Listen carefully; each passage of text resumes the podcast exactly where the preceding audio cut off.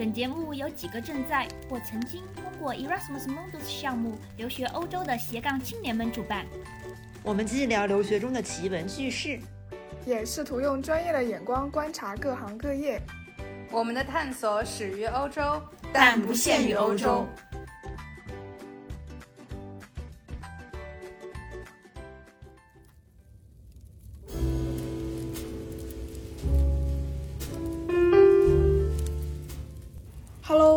来到世界青年旅店，我是今天的主播王倩。除我之外呢，今天我们还有另外两位朋友，向杰和 Cathy。其中向杰也是世界青年旅店的主创之一。我们三个呢都有在 Erasmus Mundus 项目学习，我后面就简称 EM 项目了。我目前是还有半个学期毕业，向杰和 Cathy 都已经毕业并且就业了，可以说都是我的学姐啦。考虑到今天是我们的第一期内容，所以我们想先来聊聊我们各自在 EM 项目中学习的经历和感受。而且我的学习过程中又正好遇上了新冠疫情，可以说是跟向杰和 Cathy 的经历形成了鲜明对比。通过我们三个的故事，大家可以很直观地了解到，正常情况下 EM 项目是怎样进行的，而新冠带来的影响又有哪些。那么现在我们先让两位给我们的听众打个招呼吧。大家好，我是向杰。Hello，大家好，我是 Cathy，很高兴来到世界青年旅店的第一期播客。嗯，我们也非常开心，Cathy 能够来参与我们这次聊天。前面说了这么多次 EM 项目，或者说 Erasmus Mundus 项目，可能有些听众还不太知道这个项目到底是什么。不如向姐你给大家简单介绍一下这个项目吧。好的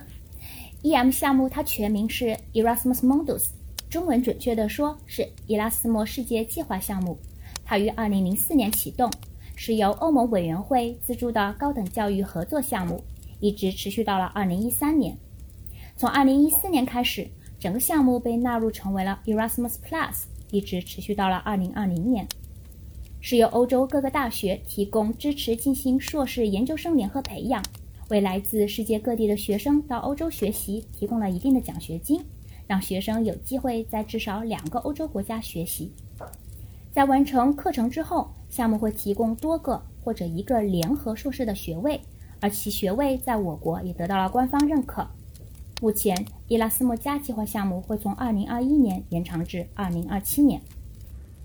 嗯，我觉得 EM 项目它的特点，除了我们会在各个学期去到不同的国家以外，我觉得它的专业设置方面也挺有意思的。根据我目前了解到的，我感觉这些专业都比较有人文关怀吧。像我们三个的专业都是。我的专业名字叫体育伦理与诚信，我们是讨论体育领域里面的一些伦理道德问题，比如说像反兴奋剂呀、打击假球现象呀，还有运动员保护等方面的话题。然后我了解到，Cathy 你的专业是社会工作相关，对吧？嗯，对，其实我学的是社会工作，但是因为社会工作它其实是一个特别。跟就每个国家国情相关的一个专业，因为它是跟社会福利和当地国家的社会经济就是嗯密切相关的，包括跟有的时候是跟法律也是相关的。所以我读这个 course 的时候，我第一个国家是在英国，第二个是在丹麦，第三个是在葡萄牙。然后后面的 research semester 是在是在法国，所以就相当于这整个我这个社会工作的呃两年 course 读完，相当于了解了就是四个不同国家或者体系的这种呃社会福利政策这种相关的法律，以及他们在对待弱势群体的时候的一些态度。所以我觉得，就像我特别同意王倩刚刚你说的，就是整个这个 cos 读完的感觉，就是其实不只是那种书本上。的一些知识，呃，更多的反而是这种呃文化的这种互动，当地国家历史的一个认识，包括呃他们对待弱势群体的这种态度的这种伦理方面的这种认识也有。然后你会发现，虽然我们说它是欧盟的项目，但是当你深入欧盟不同国家的时候，其实大家呃的文化认知，包括语言，也都是有差异的。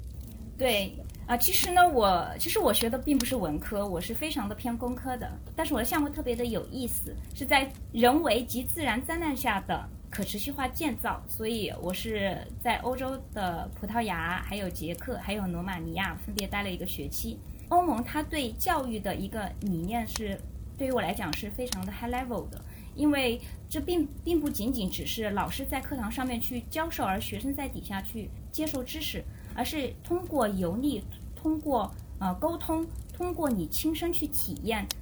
就像我们中文的古话说的“读万卷书，行万里路”嘛。所以，其实，在你跟不同的文化视觉上有不同的冲击，比如说很多人来自于不同的宗教，那么这个时候你会学习到各种你视野之外的一些一些东西，并且你会更加的知道如何去 compromise，站在别人的角度去思考问题。就更能培养你共情的心理吧。通过那个环境下有文化、宗教什么方面对，可能你一开始会没有那么习惯。其实我也很想提一点，就是我不知道你们两位在去欧洲的时候是住在学校里面呢，还是住在校外。就是伊拉斯莫项目，它很，它非常提倡你去跟不同文化的人交流，来自于不同的种族。包括你如果能够跟他生活在一起的话，其实你会侧身的去知道，原来在他们的世界。嗯，生活是这样子的，然后这个时候你就会特别的激起你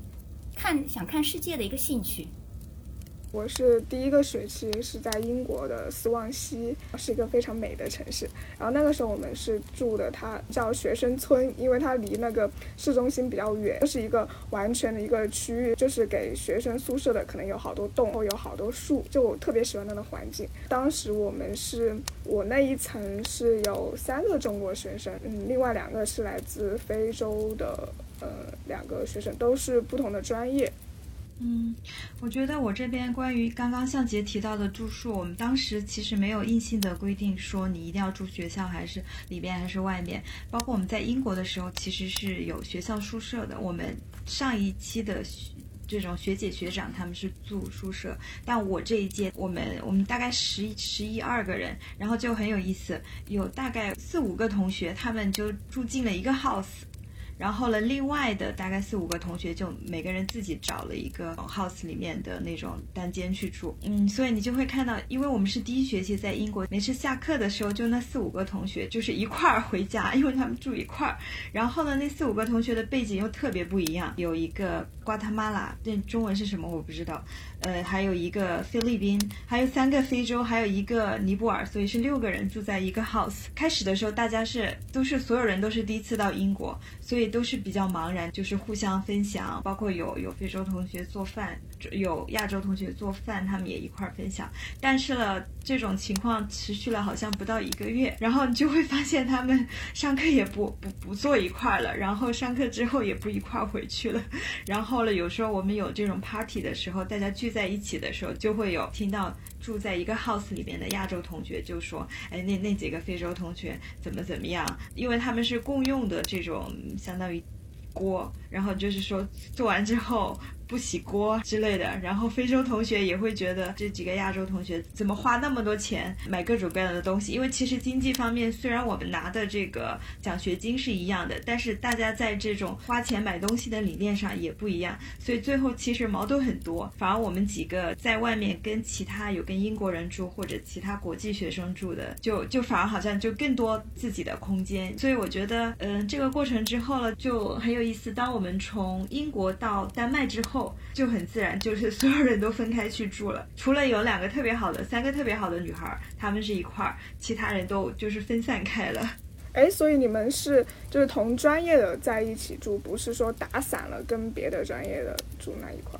我们是这样，就是因为其实学校没有硬性要求，但是呢，我们所有的十十几个同学在去英国，英国是第一学期去之前，我们就成立了一个 Facebook 的小群，就正好英国那边有一个大 house 大的那种房子，它好像有七到八个房间，然后就我刚刚说的这六个同学就选择了在大 house 里面，然后我们另外有五个同学，五到六个同学就没有住在那儿，就自己造，对，然后就有了这样的一个故事。因为我们就是在松旺西，它是它有几个宿舍区，比如因为它有两个校区，一个在市中心的，一个在一个海边，然后学生村又是另外一个地方，它相当于宿舍区分成了三个区域，一个是学生村那边，一个是市中心的校区，一个是海边的校区。因为大家会选不同的地方的宿舍，所以我们同学就只有几个是住学生村的，然后我们正好就在一栋楼里，其他的就都在别的区域。但是我就发现，跟即便你是跟别的专业的同学住，还是会因为有时候生活习惯方面的问题啊什么的，就会很容易有冲突。其实这还挺有意思的。对，其实要谈到这的话，其实我蛮想讲一讲关于我这边的故事啊。是我的第一学期跟第二学期我都是在校外住，然后第三学期呢，我倒是在嗯宿舍里面住的。然后第一学期我因为在校外住，就经常会发生这样一个状况，不知道你们有没有？我第一学期在葡萄牙，就是上了一天的课，然后六点钟呢就跟我的一群中国朋友一起吃晚饭，九点钟呢跟我的葡萄牙的室友一起人吃晚饭。就十点钟的时候又跟他们一起，我不知道为什么他们说很想，就是晚上九十点可能要呃吃巧克力，然后到了十一二点呢又要去参加 party，于是呢我很光荣的在第一学期挂了科，所以呢 就是因为就是因为第一学期非常的开心，你来到一个新地方嘛，我当时因为这件事情我暗暗的决定就是不能再挂科了，不然的话真的就可能。呃，书都读不下去了。于是，在第二学期的时候，我又搬到校外住。但是呢，我住到离我们的学校校区非常远的地方，和另外一个中国人，还有呃一个印度人，我们三个人一起住。啊，三个人，四个人，我现在记不得了。然后，我为什么要住在离市中心非常远的地方呢？因为我要拒绝我的同班同学的 party 的邀请，因为我不想 去那个地方。但是我又不知道用什么借口，因为我真的不能再挂科了，所以。因为我的英语其实不好，第一学期的时候作为一个工科生，我有时候真的没办法 follow 老师讲的课程哈，所以第二学期是因为这个原因，我搬到了一个很很很很偏远的地方。对，我想插一句，向姐，你当时是在葡萄牙里斯本吗？第一学期？没有没有，我在科英布拉。哦，昆布拉哦，对，因为我想说，因为我第三学期是在里斯本，就你刚刚提到你这个英文说跟不上的问题，我就想说，我那些葡萄牙老师的英文有有的时候我也听不懂，真的真的真的。那我印象很深刻的就是我们有一个呃做那个结构的软件叫 Robots，然后我当初第一学期可能第三第四节课我才知道这个老师说的是 Robots，他可他前四节课一直都是。H o b o t 然后我一直不知道这个词什么意思，但是我会自动的把它过滤掉，因为当你在听老师的课程的时候，它的速度很快嘛，你没办法抓住每个词，但是你就知道可能老师说了一个东西叫那个名字的那个东西，可能是做这个事情用的。然而当我打开我的电脑，才发现我五分钟前其实已经装了这个叫 h o b o t 的东西，所以经常会因为口音这个问题就跟不上老师。对。所以我上课其实第一学期还是蛮蛮辛苦的。我大概每天白天的时候上课可能会有点有点打瞌睡啊，因为英文不太熟悉的时候，你就认为它是时差。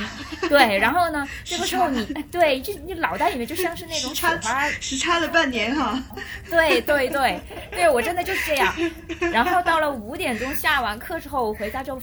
拼命的看那个课件，因为其实工科的话，虽然说语言不通，但是很多公式什么东西都是一样的，对吧？全是全世界统一，所以我就会找出我曾经在本科学习的课程的那个书本，然后对着看。所以我真正学习的时间其实是晚上。然后白天的时间就是打瞌睡。你们的那种评估是有考试的那种的吗？对哦，我们的考试的话，呃，看科目吧，但是大多数的考试可能跟计算有关。关于考试，我待会儿还再讲一下，就是关于葡萄牙，还有我第二学期在捷克待，它有很大的区别。然后现在再谈到我的第三学期，第三学期其实我后来开始就写论文嘛，我就去了罗马尼亚。然后罗马尼亚这个地方呢，很神奇，虽然你会觉得它的环境是很。嗯，欧欧系的西方的，但是呢，它很多的设施还有一些管理方式就非常的偏亚洲这么一点。当时我就跟一群学生住在了一个呃宿舍间，在每一层都有一个很大的厨房，就所有人都在那里做饭。这个时候你就会发现整个宿舍间就很抓嘛。然后那个抓嘛就是刚刚 Kathy 会讲到的，因为很多人聚在一起，又来自各个不同的国家，他们的宗教。有很多其实都不是我们可能传统知道的，比如说什么基督教啊，对吧？天主教，他们甚至还会有一些很分支的一些宗教，每个人都会有不同的信仰。那么他们会有一些冲突，是你知道，可能你没有办法在短期或者甚至在中长期时间之内解决的。那么你要怎么样去跟他们和平的相处？这又是一门学科，我觉得。所以其实第三学期，我觉得在沟通方面，我学到的东西要比第一学期、第二学期来的多得多。对。嗯嗯，我觉得你刚讲这个挺有意思，又让我想到我们第一学期在英国的时候，我说的那几个同学，亚洲的几个同学正好是女孩，然后一个拉丁美洲的女孩，呃，非洲的是两个男孩，一个女孩。然后呢，可能因为我们的 cos 是需要有工作经验的人去读的，所以我们那个年纪差异也是有的。就正好那个非洲有一个是大叔，他是可能在他们国家也是，呃，也一个小官员的那种吧，就家里有老婆帮他做饭带小孩的那种，然后。呢，就我刚说的这几个同学在那个大 house 里面住的时候，他们后面把他们家里面的那种所谓的内战已经带到了我们课堂上。因为我的很多课，我们的这种 assignment 是以小组的形式来做来做 presentation，然后就特别奇怪，就是有时候老师会根据你的这个 nationality 来分，然后那亚洲的那三个同学就不愿跟非洲的这两个。这两个男孩在一块儿，然后呢私下聚会的时候了，这几个亚洲同学也是各种 complain，说说那个谁谁谁，那个非洲那两个男孩，呃，有一个是学习成绩其实特别好，但是他呢就是喜欢晚上晚上学习，学到一两点饿了吧，大概就就去厨房开灯，然后煮各种煮各种东西，就打扰到其他人。另外一个非洲大叔呢，可能是在家就是从来没干过家务活，所以呢就是厨房的东西。用了之后从来不会洗，所以就是变成我的几个亚洲比较贤惠的那个女同学，就每次得帮她收拾这个烂摊子。然后，那我很惊讶，他们最后没有产生 矛盾哦。他帮人家收拾东西、洗碗的时候。所以后面就就谈过好几次，那最后我们在英国好在这个时间比较短，英国的学期大概就三个多月吧，因为后面又是十一月份又这个休又假期，然后十二月份好多同学就已经到了丹麦，然后大家就分开住了。但是我觉得他们这种在生活上的这种怨气，你已经在课堂上可以感受到了。到我们最后一年这个 graduation 的时候，大家就会吐槽说的时候，这几个亚洲同学就再次提到说：“你那个谁，你你将来娶老婆了之后，你得注意点，你得把这个碗刷干净，或者不能不刷碗就放在厨房。”就憋了两年，最后一天终于讲出来了。呃，说到这一点的话，我就想到。怎么说？可能还是要看这一群人是个什么样的一个沟通方式吧，或者管理模式。我有一个玻利维亚的一个一个女生，她很喜欢跳钢管舞哈，我就插了一句。然后他也是在外面住，就是我说在当我在布拉格的时候，我住在很偏很偏的地方，就是为了不 join 他们的 party，有时候会跑到。别人家玩嘛，对吗？然后我就去到，当初他是跟另外一个西班牙的女生，还有一个哪个国家我不知道，但也是三个女生住在外面租了一个房，然后他们就非常的有有秩序，就英文的话 organized，嗯，为什么呢？你会发现在他们的门上面就会有那个。呃，一个像一个制度表一样，就星期一谁洗碗，星期二谁倒垃圾，星期三谁拖地，对吧？然后当你去要去洗手台的时候，不洗手台就是呃厨房，对吧？洗盘子的那个地方的时候，上面也会有一个表格告诉你谁来洗。今天的碗谁来洗明天的碗？所以其实你会发现那三个女生她们非常的和谐啊。这个事情对于我来讲，我当时去参观的时候，也不是参观，我去他们那玩的时候，我就觉得不可思议。一直到后来我回国，我也开始沿用了这个方式，跟我的一群中国的一群对室友们，其实它就是一个一个进步。我觉得，因为任何一件事情或者说任何一个呃群体，它都是有规矩的嘛。然后这个规矩呢，要用一种什么样的沟通的方式，让每个人都非常的愿意、乐于去 follow 这个秩序，对吧？就是让他很在一个很和谐的一个环境下，嗯，产生。那么，当我去国外学习、留学的时候，你就会不可避免的去遇到这些事情，这个时候你就会想办法去解决它。久而久之，你也就会变得，呃，相比原来就更加的成熟。我想补充一点，就是我感觉虽然这个过程中就跟不同的外国的同学住，可能会有一些冲突矛盾在，但同时它其实是一个很好的锻炼口语的机会。呃，因为我在苏旺西的时候是，呃，在英国的时候是住宿舍嘛，就会有很多同学一起，所以就是你交流你就。你就必须得用英语跟他们说。之前没有感觉到，但是现在因为我疫情嘛，然后我是第二个学期在比利时，然后第三个学期因为我们都是线上的课程，所以我也没有去到我们本应该要去德国，我就没有去，我就在还留在比利时，然后跟我朋友一起，然后我们就两个人住嘛，就每天都是说中文嘛。就 就慢慢的就感觉就真的口语会有退化，就你说英语的时候，就是你上课的时候听老师讲，上网课有时候问题啊什么回答的也不太多了，就很少会有那种直接的交流嘛，就感觉真的没有了宿舍生活，口语都退化了很多。啊，对这一点的话，我也很想分享一下。嗯，我的英语真的不是特别好啊，就是我我我大学英语也很差。然后我发现我在欧洲练英语的时候，你会有一个一个 key moment，就是一个关键点。当你英语不好的时候，不管你是在做那个 project 还是做 assignment 的时候，你在跟人家交流的时候，你没有办法表达你的想法。当你发现人家的想法已经呃怎么说批判你的想法的时候，你非常想去反驳的时候，结果你说不出来，你是经常会发生这种类似的事情，你就会很焦躁。但是突然间有一天，当你发现你可以非常顺畅的可以去反驳的时候，那一点那个那个瞬间，其实就是你英文突然间会好。然后我就有那么一个 moment，让我突然间意识到，原来我的英语有真的有提升。另外一个，当你发现你做梦的时候。你做梦的时候，你的场景是全英文的，那个时候你也会觉得，真的，你们没有吗？你们没有这个感受吗？曾经，我曾经有过，就是我做梦的时候，在梦里面都是用英文在跟人家讲话，然后我才发现，我真正的脑袋里面的思维已经并不仅仅是接收到信息，然后把它转化从中文转化成英文，然后再说出来，而是我接收的那一瞬间就直接是英文的思维模式，然后再说出来的。对我只是想分享一下关于在国外。待一段时间之后，怎么样能够反馈让你知道你的英文其实比原来要好了？对，这个也挺有意思。因为我去欧盟之前，我在新加坡待过、工作过，所以呃，语言已经就是已经很顺畅了。英语它就是一门语言了，对我而言就是一个交流的工具了，所以这个。就没那么强烈，但是我其实挺好奇的。刚刚听你们俩谈室友的时候，因为我觉得欧盟项目一个特点就是你隔几个月就得换一个地方，那这样就是你会搬搬迁，搬迁的时候你就会有新的室友。那对于好多我们一块住的那些室友，可能他们也是，他要么是参加这种 Erasmus 的项目，或者是本来他可能在英国人在英国的一个学校念书，他们这种。呃，各个国家之间交流的机会也很多，所以我觉得在这种大家都是在不不停的换地方、换室友这种迁徙的状态下，其实我觉得保存这种友谊的或者是保持联系的这种还是挺难的。我现在想一下，我在英国起码有过四到五个室友，因为我那是三个房间的 house，然后有一个是固定在那儿的，因为他是工作；另外一个房间的人换了，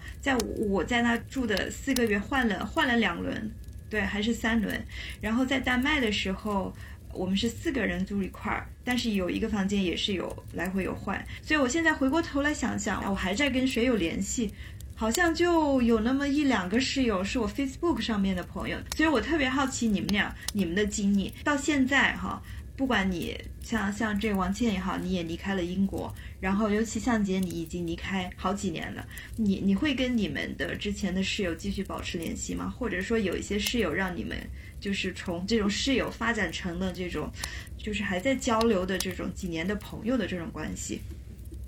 我有一个，不过他是就是是一个中国人，一个姐姐，因为我们当时就聊得很来，当时有很多。嗯，作业或者说嗯课程上的一些问题，我们会互相讨论嘛，所以直到现在就是我们还会时不时的有联系。但是其他的室友的话，就真的只是在 Facebook 上有时候看到他们的动态而已。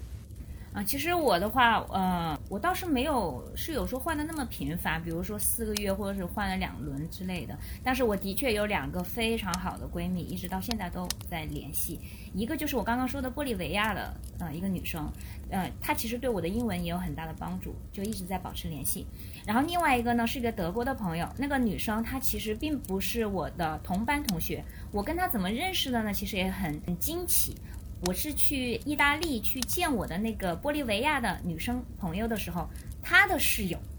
她的室友是一个德国人。然后因为我们当初去到了一个岛，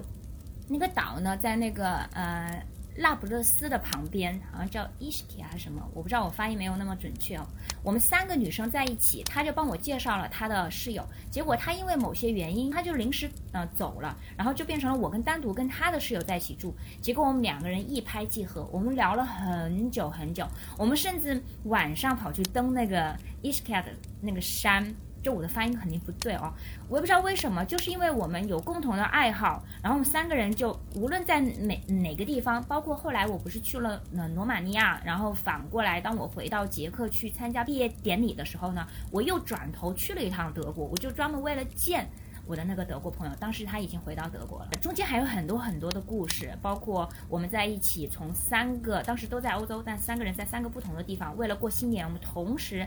在呃新年的前一天去呃某一个地点汇合。我们经常会发生这样的事情啊、包括我现在回国了，他们两个人经常会通过各种不同的方式来联系我啊、因为一些网络原原因，他们会通过写邮件或者是他们注册了一个微信。啊，我也会经常时不时呃翻出去。对我曾经发生过一件事情很有意思哦，就是我一直都嗯，因为我回来之后就没怎么习惯去翻我的 Facebook 嘛，还有我的呃那个 WhatsApp，然后可能会翻一下我的那个那个邮箱，就 Gmail 的邮箱。然后突然间有一天，我的那个微信收到了一个人的消息，一个一个人，我一看名字好熟悉哦，然后他跟我说。你翻一下你的 Skype，再翻一下你的 Gmail，再翻一下你的 WhatsApp，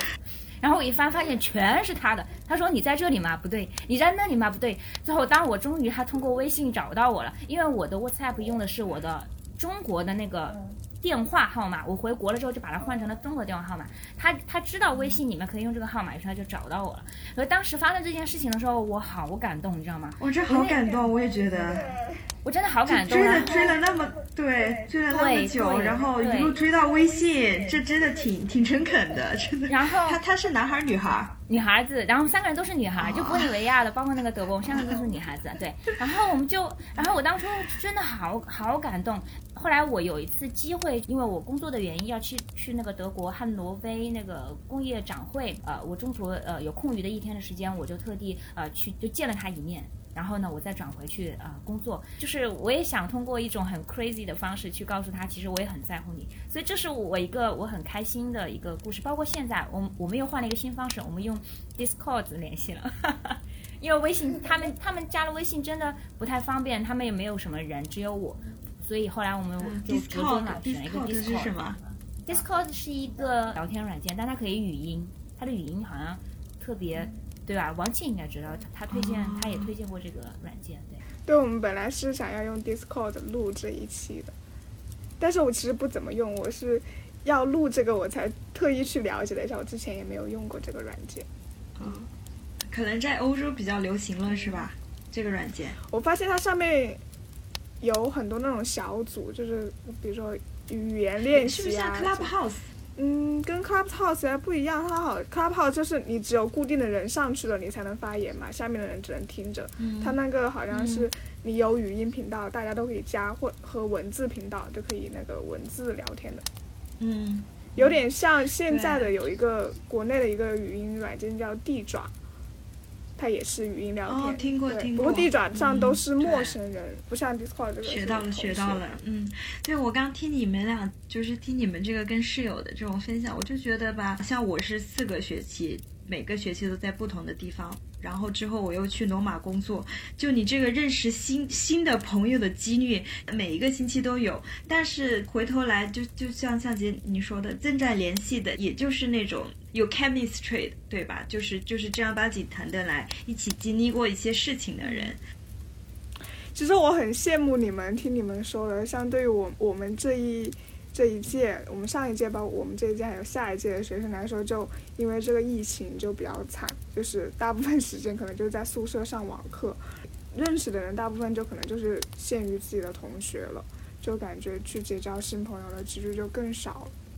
嗯，包括我觉得到现在，就是我跟我的同学一块儿练书的，我们是前三个学期大家都在一块儿，除了最后一个学期，呃，research semester 时候大家才分开。所以了，虽然大家有就是相互有一些小摩擦冲突，有尤其住一块儿的那几个，但是了，其实整体而言，我们的感情是挺好的，因为我们相当于一起到一个新的环境，然后一起去适应。呃，三个国家，我们当时会每一个月会专门有一个叫生日生日 party，每个人煮一点自己国家的东西，然后选一个，有的时候是在院子里或者一个谁家房子比较大，就聚一下吃饭聊天。但我刚想说，就是刚刚听王倩讲，她说她特别羡慕我们，因为我我工作上很多很多同事也在欧洲，他们经常会弄一些叫就是 virtual drinks。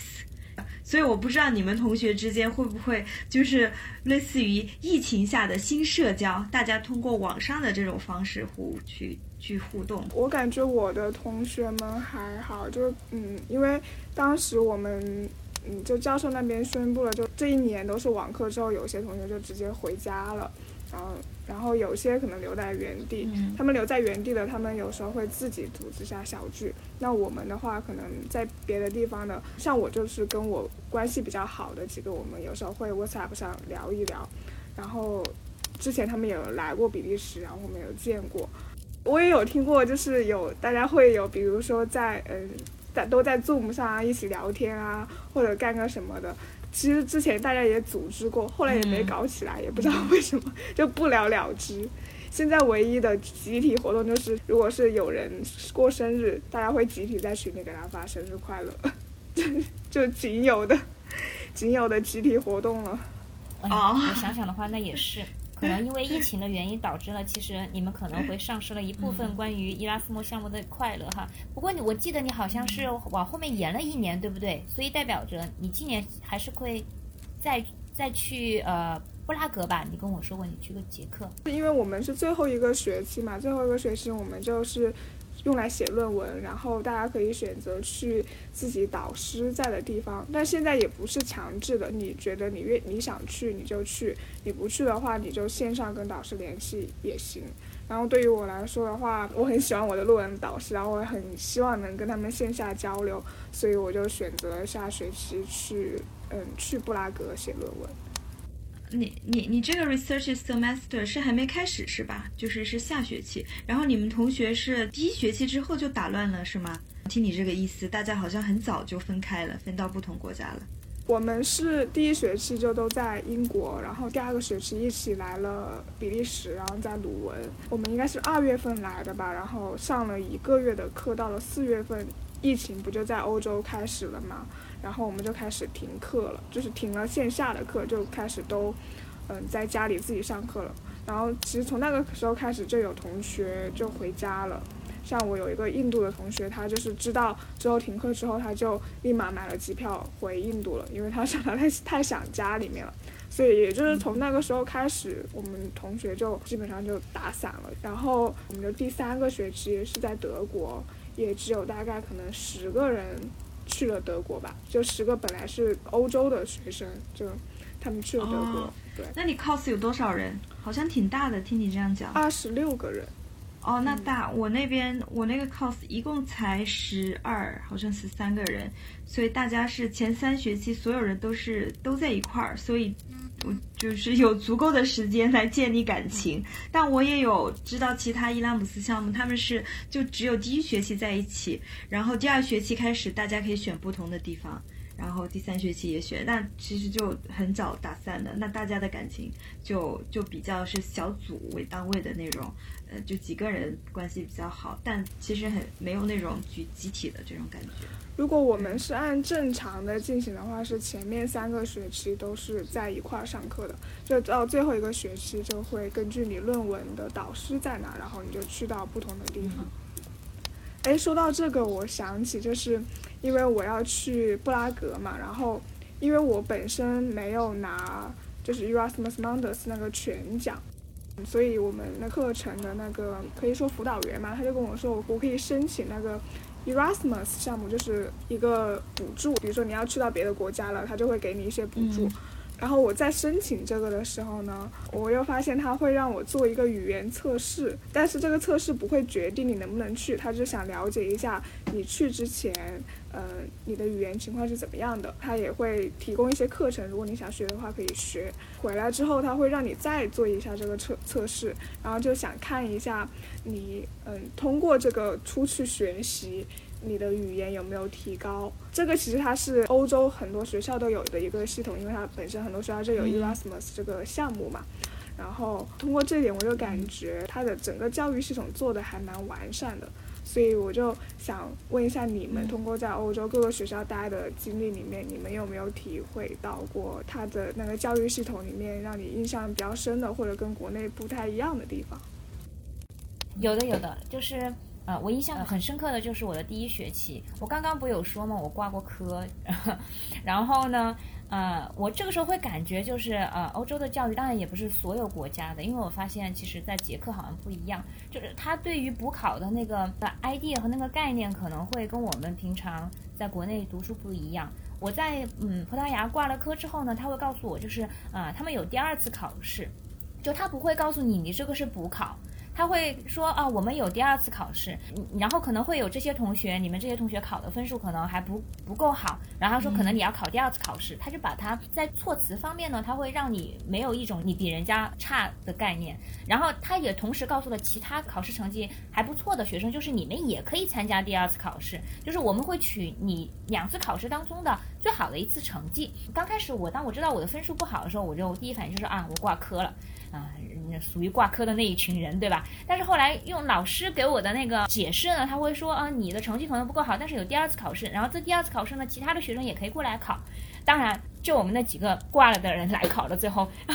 但是通过这件事情呢，我就会觉得欧洲人他的教育系统，他对学生在人文关怀方面，可能他考虑了很多，呃，在什么精神啊、心理上面的一些因素，然后在某种层面上。我不知道这是好事还是不好，因为竞争没有了，所以你会觉得你可能会慢慢的越来越没有那么的上进。但是呢，同时呢，它也会让你某种程度上来讲没有觉得你不如谁，所以这是我的印象很深刻的一点。然后后来我去了布拉格的时候，我发现布拉格的那个系统就完全不一样。对，我觉得就听你讲这个葡萄牙的经历，就让我想起，就觉得差异蛮大的吧，葡萄牙、英国还有。法国，我觉得在英国的感受跟你这个感受可能就又有点不一样。在英国的时候，老师给分其实是很抠的，就一百分给你七十多分。王倩可能有。就是也对你有同感，老师给七十多分就已经是很高的分数，基本上就是你能及格就不错了，六十多分。然后我记得那个时候，因为我们很多的功课，我的很多功课就是 presentation 讲项目怎么怎么样，或者一些那种呃社会政策方面的这种文章，我们基本上有很多去 present presentation 的时候，我记得我那时候好像是我们就是班上第一个 present 之后，老师就说 brilliant brilliant，我当时一听 brilliant 应该是。说我做的很好吧？当然我自己感觉也很好啊，就觉得嗯应该很不错。然后就后面就发现，就不管谁后面的几个同学去 present，不管谁 present，他都是嗯 brilliant brilliant brilliant 对。然后最后看分数了，也就是那个分数，其他同学也差不多。班上得分最高的同学也好像一百分，也也才七十七十一七十二分。对，当时就觉得英国老师还挺，一个是很抠，他们在学术方面，呃，给分；另外一个就是老师都挺，怎么说呢？你也可以说是他，他想让每个人都开心，每个人不管你好和坏，我就是一个词，brilliant，对，brilliant，you are so brilliant，brilliant presentation，我到现在都记得，我现在也会这样用，跟我的同事，哪怕他的项目 present 很烂，我也是，哦，brilliant。所以其实有时候不知道，对，有时候就不知道这到底是 你是啊，好像就是好呢还是不好呢？所以我觉得英国人都是比较虚的，就是对，而且他是很很老派的那种分数方面，反而葡萄牙给我的感觉也不是那种特别严格，就觉得挺散漫的这种感觉。葡萄牙整个葡萄牙给我的感觉就是这种。在丹麦的时候，当时还有免费学丹麦语，但他那个课程呢有点意思，它并不是学校提供的，学校应该也有，但它其实是因为你在丹麦住的时候超过三个月，你会有当地的 resident permit 居民的一个身份证。嗯，当你作为一个外国人有这个身份证的时候，当地的社区。就会自动就发 email 就邀请你，你可以去当地社区报名去读这个丹麦语基础的，也好像也是免费的。学校是鼓励我们去读的，所以我们都去读，反正也是免费的。然后呢，就同学好多同学都是难民，就是各个国家的难民，就变得也很有意思。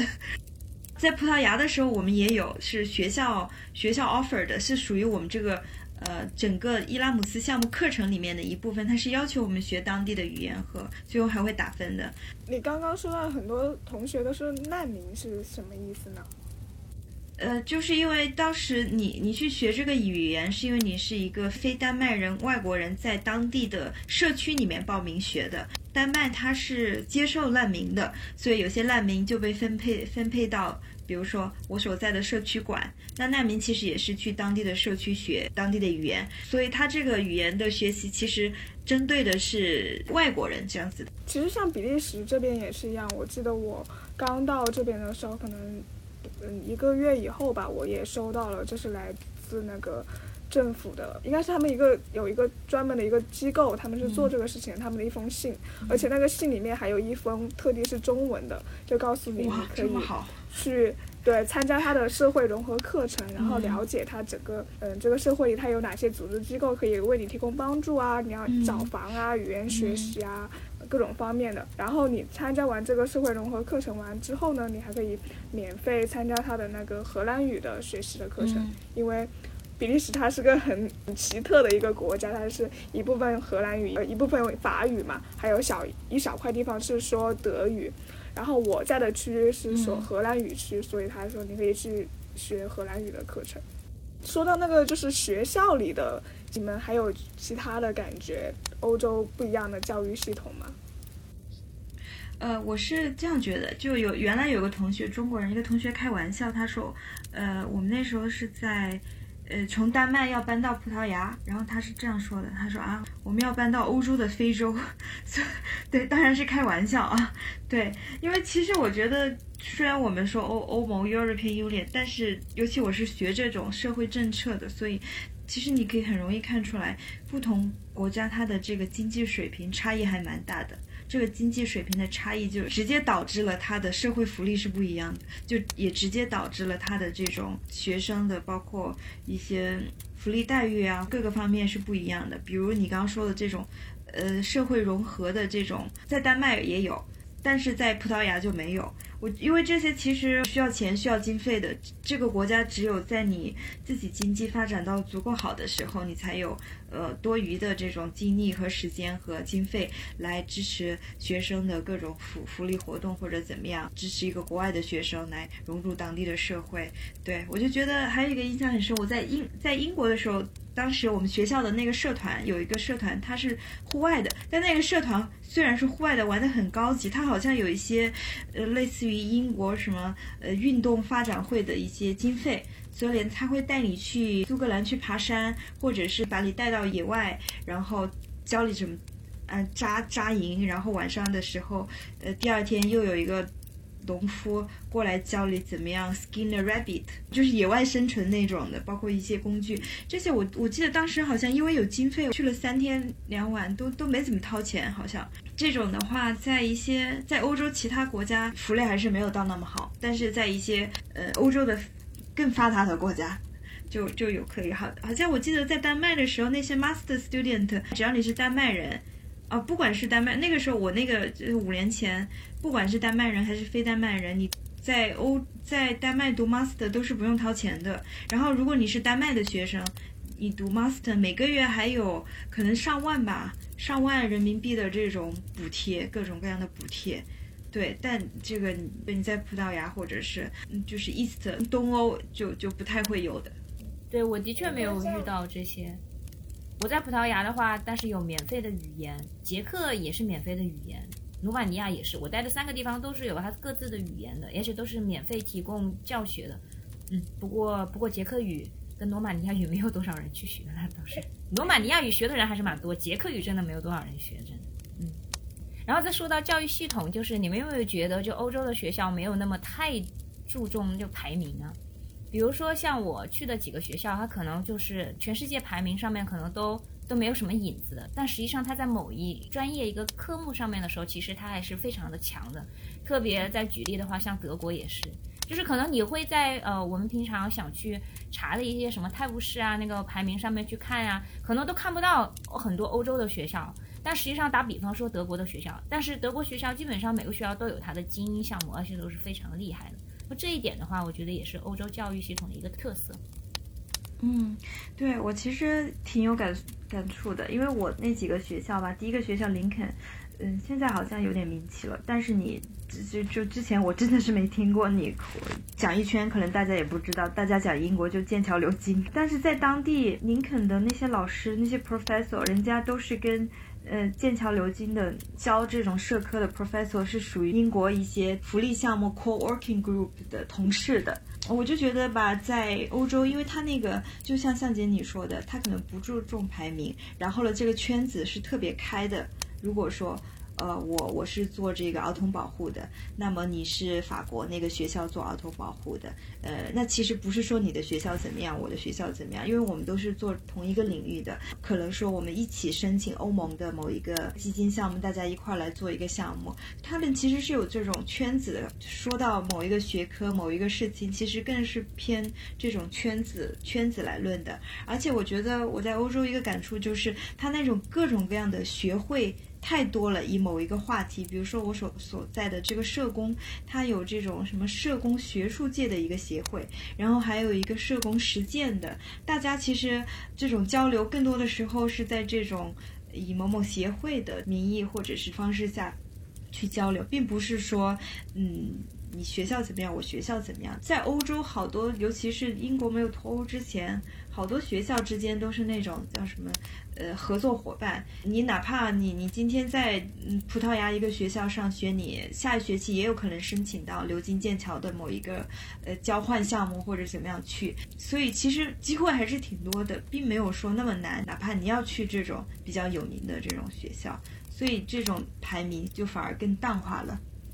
对对对，因为 Cathy 正好讲到，就是说他可能很多的教授他是以学会。这个 community 这个集合在一起工作啊，自身没有一种呃感受，就是我属于某某高校，然后某某高校是啊什么样的等级，所以我就比你等级高，他没有这种啊概念。包括我学的，呃，我学的这个学科其实很窄，它如果你往宽了说就是土木工程。但实际上，你要往窄了说，我学的主要学的是啊，自然灾害下的一个可持续化建造，比如说像是地震啊，或者是呃洪水情况下，我怎么样去建造那个房子。我去做这个项目之前，对这个项目未来可能应用的那个方向没有一定的概念。但是当你去读这个书的时候，你才发现原来有一群学者，他就在这个很细的这个专业里面，他钻研了很久。所以你会发现，哦，在欧洲就有很多像这种，呃，分得非常细的方向的一群圈子里面的教授学者们，他聚集在一起，然后并且申请了欧洲的资助，然后他才能开办这个项目。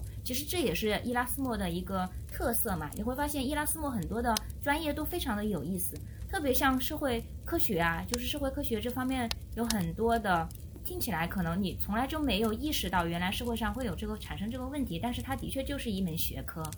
那就是，嗯，因为大家都在国外读过书，我也相信大家的同班同学可能年龄层上面会有一些跨度，我不知道你们那边有没有。然后你就会发现有很多的欧洲的同学生，他可能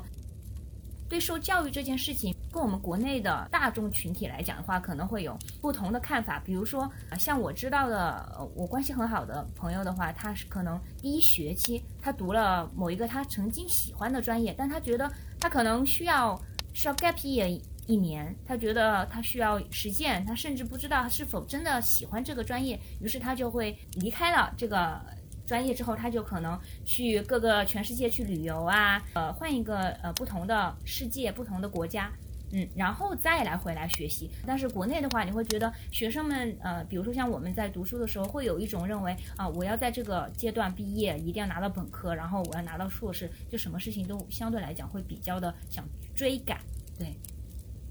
嗯，我觉得也看分国家或者是分什么，包括我觉得其实你说的 gap year，在在我看到英国、荷兰，尤其是在德国。大家基本上是高中毕业的时候就去了，所以那个时候其实多多大高中毕业十十七十八岁，对吧？我认识好几个德国人，他们就十七八岁来中国做义工做半年，或者教教书教半年，教英文或者是嗯自教这种都有。那他就知道自己想要什么，然后就会回本国去去念书。呃，对这个有，但其实我没见太多大学学到一半，或者是。工作一段时间再回来的，我所见到的那些高中生去 gap year 回来，基本上大家就清楚了想要什么。尤其德国、英国那种学业压力也蛮大的，就念书然后工作，然后反而是我觉得好像有一些法国和意大利，可能他们文化就有点对你要你可以花很多时间去寻找你自己，比较浪漫、比较艺术、比较 诗意，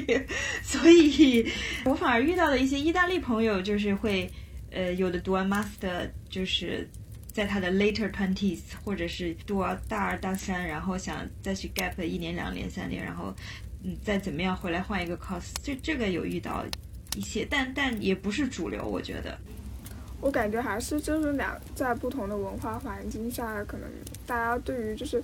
嗯教育这个它的意义在哪的理解可能不太一样吧。我感觉这个聊可以 聊完整一期，就很多可以说。其实其实刚刚开开 y 说到法国那边可能不太一样，原因也是因为法国的教育系统它不一样，因为可能是因为现在我在法国的相关机构在里面工作，所以呢，法国它的本科其实只有三年，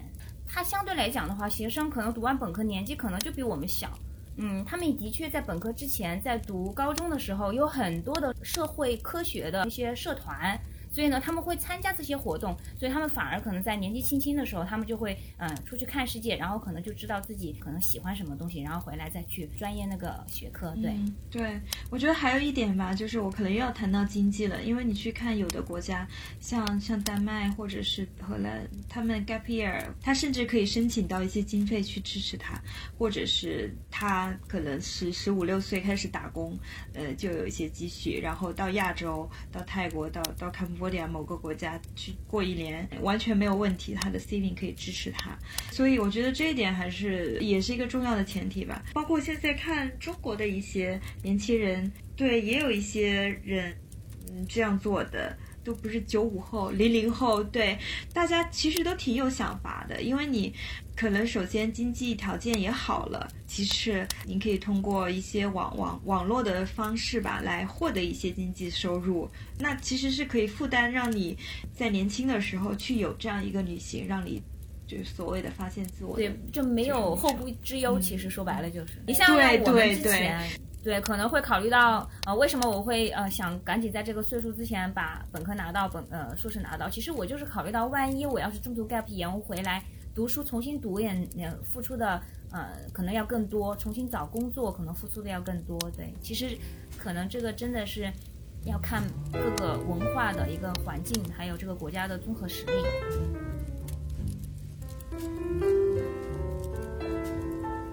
感觉关于教育的理念这个话题，之后还可以找个时间专门来做一期。那么今天我们的内容就到这里了，非常感谢 Kathy 给我们带来了这么多有趣的分享。是的，也希望大家能够喜欢我们这期节目。